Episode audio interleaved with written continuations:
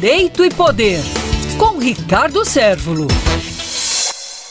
A questão da PEC dos precatórios, que foi aprovada em dois turnos pela Câmara dos Deputados, é um assunto que está gerando muita discussão, mas vamos destrinchar um pouquinho para que você possa entender. Precatório é o meio através do qual o poder público paga aos seus credores uma quantia que foi apurada através de processo judicial, com ampla defesa, com contraditório, com vários recursos, e através disso o credor vai receber do governo, seja o governo federal, seja o governo municipal ou o governo estadual, essa quantia. Claro que merecida, ninguém discute isso. A rapidez que fica como exceção é o chamado requisitório de pequeno valor, RPV, que ele fica em média no teto aí de 5 mil, 5 mil e alguma fração aí, que o recebimento por parte dos credores é feito de forma mais rápida. Mas essa PEC dos precatórios, o o que é que aconteceu com ela? Houve uma limitação para pagamento do teto nos precatórios, no sentido de dar um olhar diferenciado à classe política, no caso os deputados e o governo federal, para o momento crítico que nós estamos vivendo